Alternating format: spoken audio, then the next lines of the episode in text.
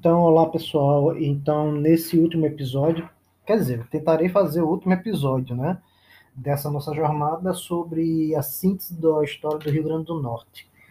É, e talvez por isso também seja um pouquinho mais longo que os demais podcasts que nós fizemos anteriormente, dos, dos outros episódios.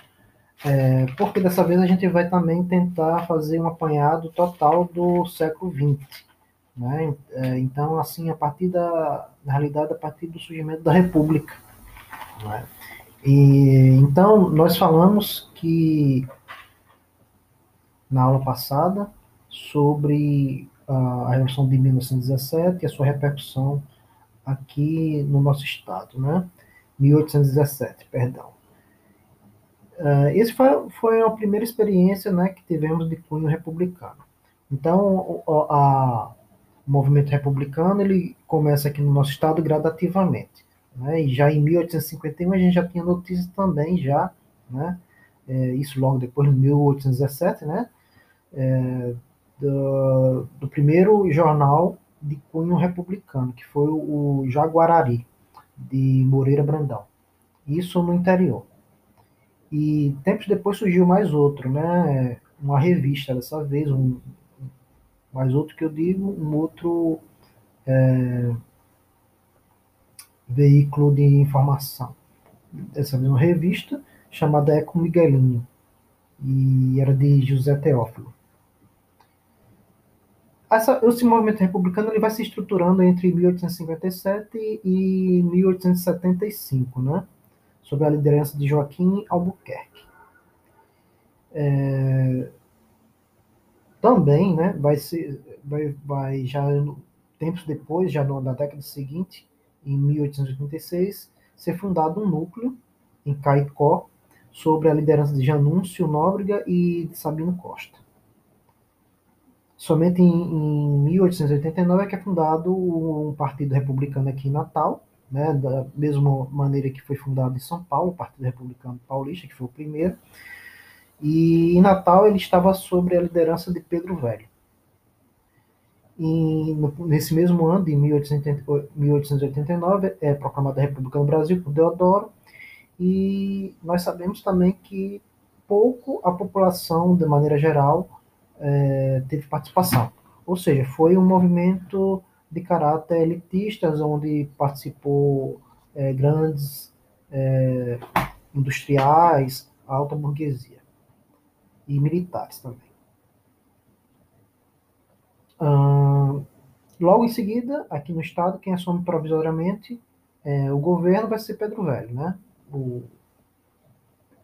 as, as antigas províncias e as províncias passam a se chamar estado. É, e depois de ter, ter sido Pedro Velho, é nomeado é, para o governo é, Adolfo Gordo, mas que não agradou muito. Né? E vem em seguida Miguel Castro, novamente, que é o Pedro Velho, ele retorna em 1891.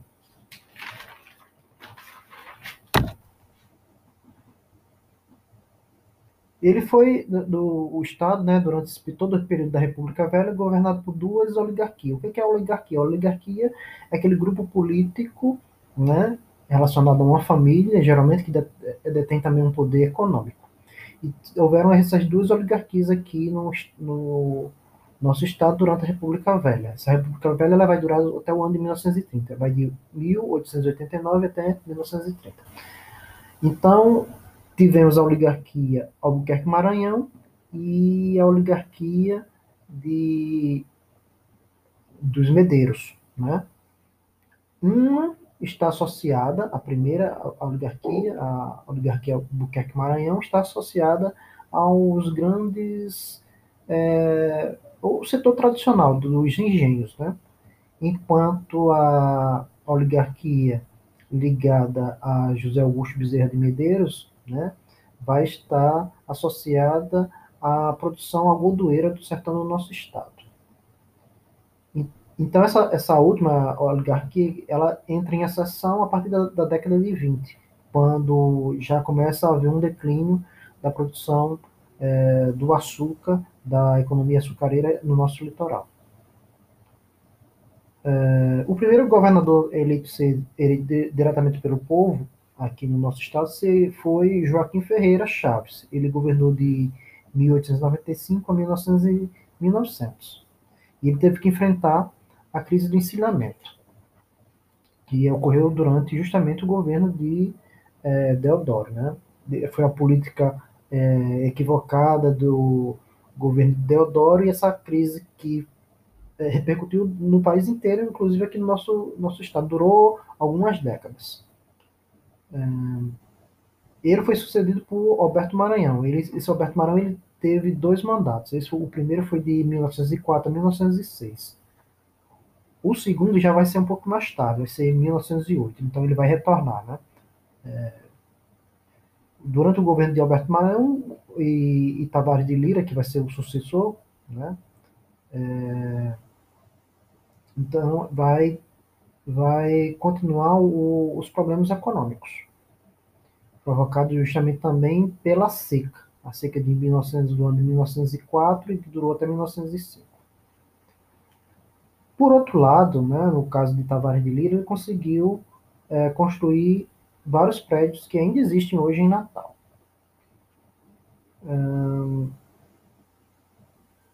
Quando termina o mandato de, pela segunda vez de, aliás, de Tavares de Lira, é, porque ele, ele, teve que sair, né, antes de, de concluir o seu mandato para assumir um, um cargo é, no governo federal, ele ele repassou para Manuel Dias. E aí depois que houve eleição e foi eleito Antônio José de Mello. É, e aí de 1906 até 1908 governa-se é, Antônio José de Mello. A partir de 1908 volta é, Alberto Maranhão, né? E desse, nesse segundo mandato que ele, ele vai é, a gente vai pode destacar que houve um grande desenvolvimento cultural no nosso estado. Ele promoveu muito a cultura. Em 1914 retorna Ferreira Chaves, né, o governo. Foi uma, uma política, uma campanha muito agitada, uma política muito competitiva, porque a gente, a gente aqui no momento que de 1914 a 1900 1910 a 1914, a gente está vivenciando a chamada política das salvações, que é uma política promovida por Hermes da Fonseca. Hermes da Fonseca queria substituir as antigas oligarquias por pessoas da sua confiança ou militares. No caso aqui, ele indicou seu filho para ser governador do estado, Leônidas Hermes. Leônidas Hermes, só que ele nunca veio aqui e a campanha ficou a cargo de, do capitão José da Penha. Então foi uma campanha bastante acirrada, essa campanha que é, levou ao, a, ao poder, né, ao governo Ferreira Chaves, que teve que enfrentar muitos problemas, né?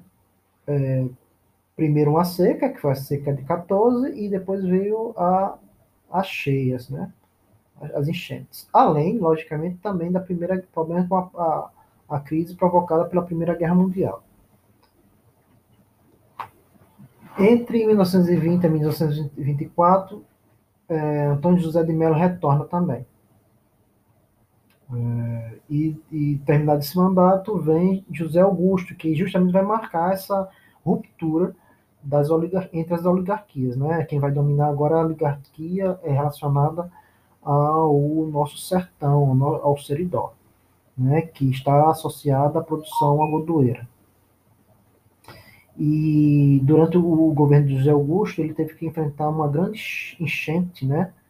É, que foi a enchente do ano de 1924. E durante o seu governo também passou pela a, a Comuna Preste, né? Que era uma, é, um grupo de homens que tinha como objetivo é, conscientizar a população das eleições que eram fraudadas da época né, e ela, ela, era liderada por Luiz Carlos Prestes. Essa coluna ela depois se dispersou e alguns dos remanescentes foram é, se internar na Argentina. De 1928 a 1930 é, tivemos o governo de Juvenal Lamartine.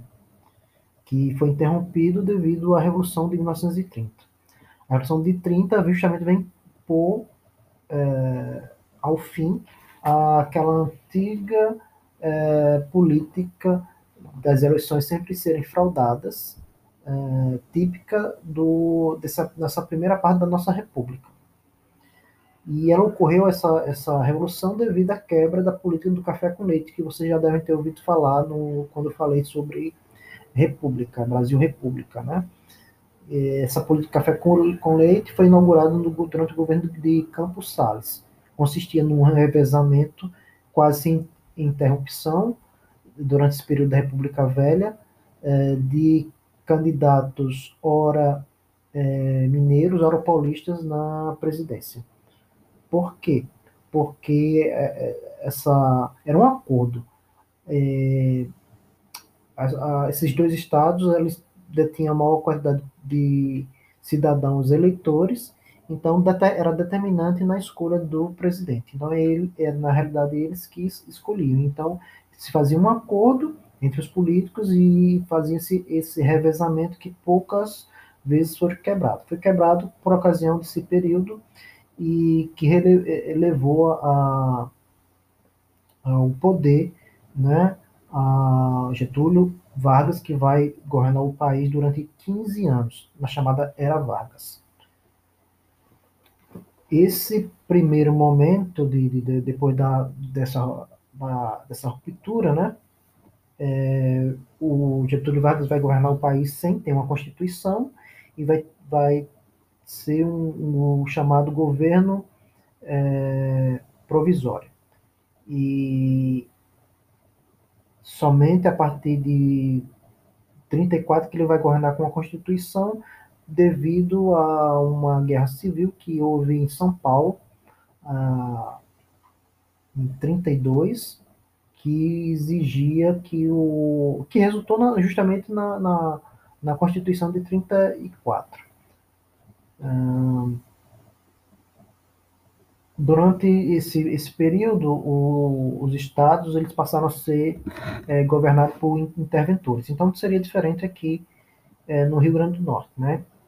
Primeiramente, ficou sobre a liderança de uma junta, composta por Aberlado Torres, Aberlardo Torres, é, além de, do Tenente Júlio Pontes e Luiz Tavares, primeiramente. E depois veio os, os interventores. O primeiro foram cinco interventores. O primeiro deles foi Irineu Joffre. O segundo, Aloísio de Andrade. O terceiro, Herculano Dascardo. E o quarto, Bertise Dutra. E o quinto foi Mário Câmara. Foi justamente durante o período do governo de Mário Câmara em 34, que foi fundada a nossa escola, o João Tibúrcio, né? A escola professor João Tibúrcio aqui no Alecrim. A escola é desse, de, de 34, se eu não me engano. Ou é 35. É, em 1935, já, já estava no, no governo de Rafael uh, Fernandes, e houve um grande levante comunista né, aqui no Estado. Né, já havia tido eleições e, de acordo com a Constituição de 34, havia dois partidos. Né, a Aliança Nacional Libertadora, que tinha um, uma característica mais progressista, e chamada ANL, e tinha a AI, que era a Ação Integralista é, que tinha uma nuance fascista, ou seja, ditatorial de extrema-direita. A primeira, a ANL, a Aliança Nacional Libertadora, era chefiada por Luiz Carlos Prestes, enquanto, enquanto a, a ação integradora era chefiada por Plínio Salgado. Então, é, os comunistas se aproveitaram que aqui no Estado estava uma grande onda de insatisfação, porque quando houve eleições e Rafael Gugel ganhou, começou uma onda de perseguições aos seus opositores. Então houve uma demissão em massa da, de funcionários uh, do Estado. Ou eles mandavam para outros lugares, havia uma perseguição enorme. E aí, se aproveitando disso, eles fizeram esse levante, tomaram o quartel, o 21º Batalhão, é, foi tomado, o quartel de polícia, fizeram uma grande destruição, assaltos, né? E esse movimento tentou ir para o, o, o sertão, mas ele encontrou uma resistência na, na Serra do Doutor, uma resistência comandada por Dinarto Maris, que era um político influente da época, que inclusive vai ser governador do estado depois. É, esse levante ele acabou quando começou a haver uma notícia de que veriam tropas federais para acudir né, a, a, aqui o governador. E aí os envolvidos se debandaram. Né? Durante esse período que eles tiveram quatro dias no poder, eles editaram um jornal chamado A Liberdade. Durou apenas quatro dias esse, esse levante. Bom, agora eu vou falar sobre a participação do Rio Grande do Norte, propriamente de Natal, durante a, a guerra, Segunda Guerra Mundial. Né? Nós saímos aí de 35, damos um pulo para 38, né? eclode essa guerra na Europa, e haviam dois blocos de países que nós sabemos, né? o, o composto por o eixo, Alemanha, Japão, Itália e os aliados, que eram compostos por a Grã-Bretanha, França e a Rússia. Né? É muito parecida a composição com aquela composição de blocos que havia na Primeira Guerra Mundial. Só que dessa vez é chamado de eixo e aliados. Né? Hitler tinha uh, instalado um governo fascista e na Alemanha aliás, na Itália, isso na Alemanha. E na Itália, nós tínhamos o, é, o chamado fascismo na Alemanha e nazismo na Itália. Eu gosto de confundir. É, fascismo na Itália e nazismo na Alemanha. Mas é chamado nazifascismo. Esse, esses uh, forma de, de poderes chamados totalitários surgiram durante o chamado período entre guerras.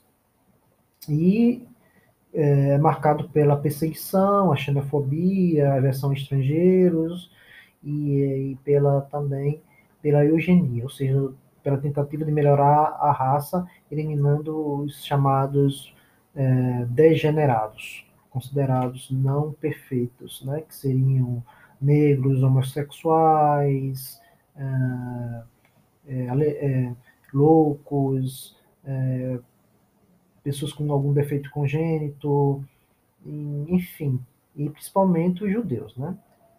É, e todo mundo já deve ter falado de câmaras de gases que foram feitas na época, ou seja, era uma tentativa de construir também um verdadeiro império, né, na sandice, na loucura de, desse é, dois duas figuras que era Mussolini na, na Itália e o Hitler, que é o pior de todos, na Alemanha. Uh, o Brasil, inicialmente, né, tendo como governo, nós chamamos, estamos na, ainda durante a era Vargas, né, os 15 anos do governo de, Vargas, o Brasil fazia uh, meio que jogo duplo, né? Ele tinha uma, uma, uma, uma afeição, uma certa afeição, o Vargas, pelo, o, a, pela Alemanha. Então, não, ele não rompeu relações uh, imediatas com a Alemanha, não.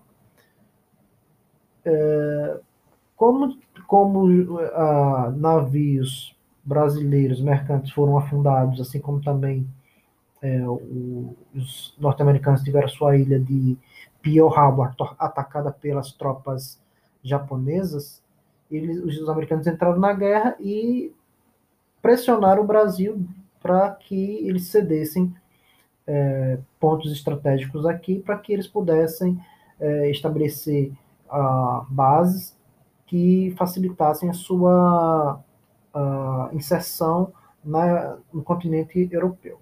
Né? Que essa guerra se processou é, na Europa, né? assim como a Primeira Guerra Mundial, mas também ela, ela se processou em outros cantos né, do mundo, como o Pacífico, e, nós é, é, apesar de não ter havido diretamente guerra aqui, nós é, recebemos notícia de que haviam submarinos alemães, inimigos, portanto, rodando a nossa costa. Enfim, então, é, Vargas foi obrigado a fazer essa concessão para os americanos e se instalou-se aqui a base aérea naval né, é, norte-americana. Isso trouxe um grande desenvolvimento para a cidade, porque do dia para a noite é, foram colocados aqui é, alemã, é, americanos, né, e países, pessoas também vindo de outras partes do mundo, e do dia para a noite. Natal era uma, uma província, né? Era uma cidade bem atrasada e todo um é, a série de equipamentos de pessoas vieram fazer parte do cotidiano da cidade durante esses cinco anos aí. Né? Então a cidade cresceu, atraiu muita gente, desenvolveu a economia. Por outro lado, a inflação também é, cresceu assustadoramente na cidade, porque os preços elevaram, porque todo mundo queria vender em dólar, que era, e queria lucrar, e a, o, não tinha produto suficiente é, para abastecer aquelas centenas de pessoas que chegaram do dia para a noite. Né? Então foi instalada a base aérea naval, que nós conhecemos hoje como Mauri Parreiras, no, no Alecrim, aquela avenida que leva é, essa base até a, a Hermes da Fonseca, também foi aberta, que é a Alexandrine de Alencar. Então, deu continuidade à estruturação da ligação daqueles bairros de Tirol Petrópolis, que também tinham linhas retas, ligando até a base instalada de Parnamirim. E havia também um oleoduto é, conhecido como Pipeline, né, interligando as bases, né?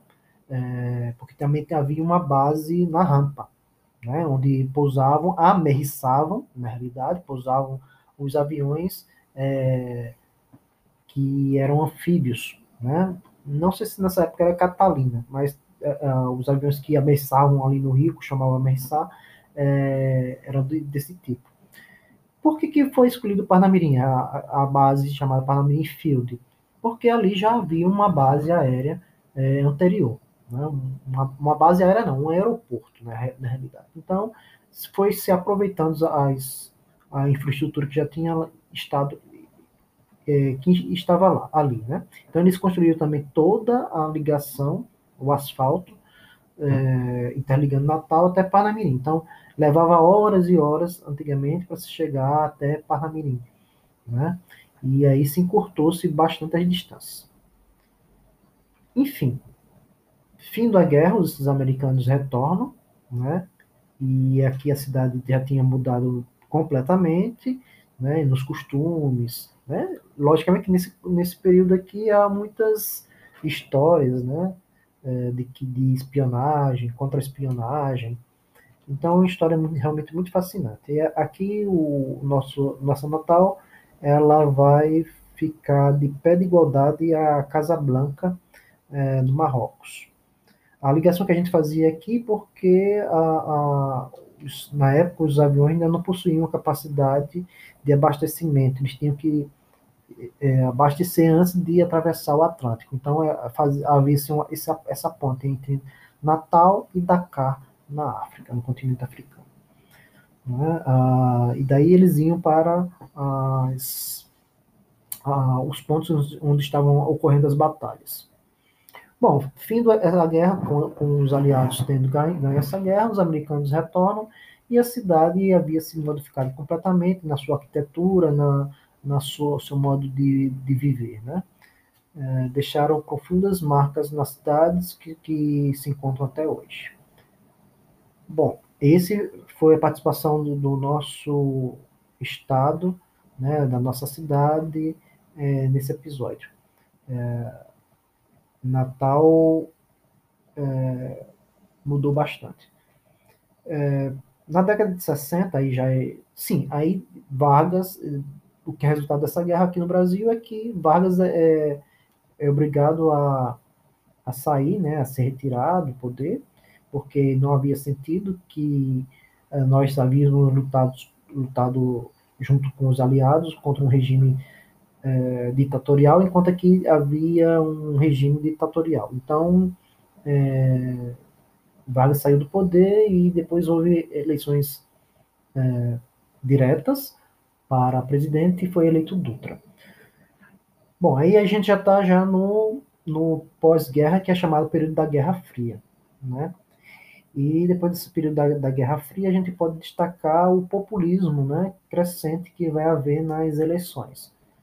E a campanha na década de 60, 60 que marcou bastante o nosso estado foi a campanha para governador do estado entre Aloysio Alves e Djalma Marinho.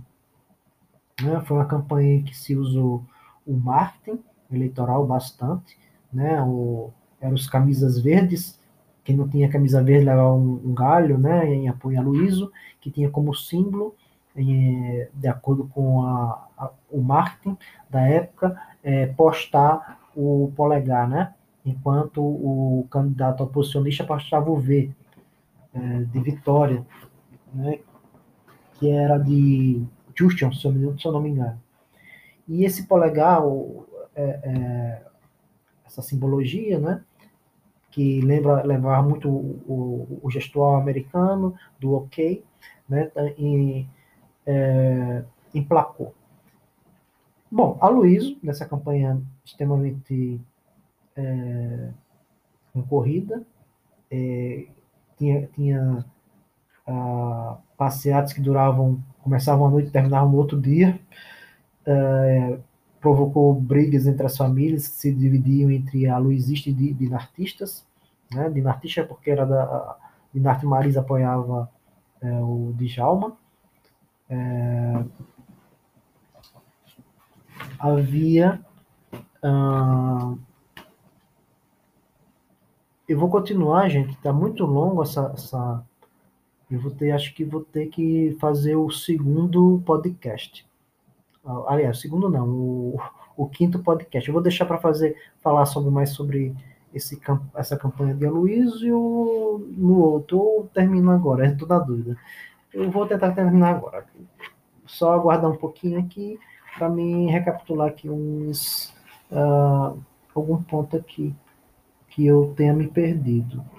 Eu estou falando, estava falando sobre Djalma Marinho. Bom, então essa campanha, né, com o Djalma Marinho, né, ele usava o, símbolo da vitória, que era de Chucha, como eu, havia comentado.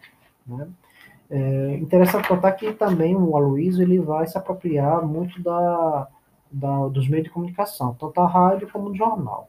Né? E vai usar essa, esses veículos para as suas manipulações, porque todo populista tinha esse, uh, essa coisa de querer, querer manipular as massas, né? Uh, o discurso dele, né, era todo calcado na questão da esperança e da cruzada. A cruzada da esperança, a cruzada da Idade Média e a esperança que era uma palavra utilizada por ocasião da, é, da vitória dos aliados na Segunda Guerra Mundial. Né? É, ele, ele vai ganhar né, a, o, o Aloysio né, e vai inaugurar um governo extremamente contraditório. Por que contraditório? Porque, por um lado, ele, ele é, implementa uma série de modernização, projetos de modernizadores no, no nosso Estado, né, se alinhando ao governo norte-americano, mas, por outro lado, ele adota práticas conservadoras e repressivas também, né, e clientelistas. Né? Então, um governo meio que contraditório. Graças a eles, nós foi trazido a energia elétrica de Paulo Afonso para cá, com a criação da COSERN, criou também a companhia da CAERN e a Telerm, né, com a companhia telefônica. Uh, então, uh, essa, essa questão aí foi bastante interessante para o nosso Estado. Por outro lado, também ele fez uma reforma administrativa na calada da noite, no dia 3 de julho, de 65, é, autorizando a, a, autorizando a criação de vários cargos públicos, né? Por isso que ele é apelidado de Bacurau. Isso foi na calada de uma noite. e quando havia assim algumas manifestações, ele, ele fazia de